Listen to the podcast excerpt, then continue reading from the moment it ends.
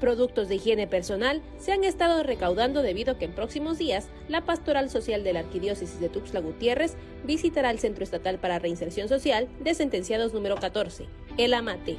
Hay un equipo a nivel diocesano que se encarga de la visita a todas las cárceles de, que están en el territorio arquidiocesano y particularmente allá en el Amate hay un responsable, un capellán, el padre Francisco Iván Mayorga, que se encarga semana con semana de estar eh, acompañando bien con el tema religioso, bien con el tema social, etc.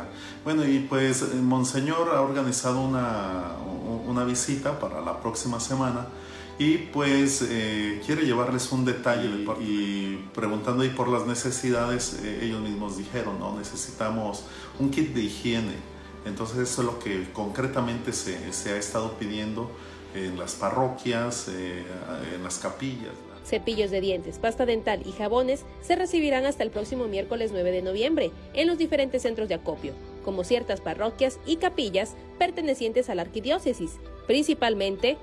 Sí, tenemos aquí en esta parroquia de Nuestra Señora del Sagrado Corazón el centro de acopio. Em, estamos aquí en la colonia Moctezuma, es Circunvalación Tapachula y Boulevard San Cristóbal o más fácil llegar por la 15 Poniente Norte, eh, a la altura del 260, a espaldas está la, parroquia y es muy fácil de, acceder.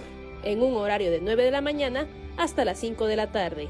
la idea es reunir 1.600, más o menos 1.500, 1.600 kits. Eh, ha habido una buena respuesta.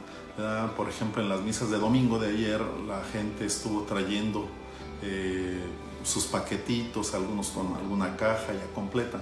Todavía falta, todavía falta para cumplir la meta, pero yo veo que la gente es muy generosa aquí en Tuxtla y está participando así con mucho gusto.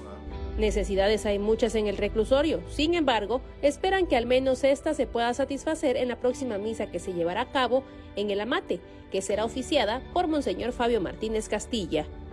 Para Alerta Chiapas, Carolina Castillo.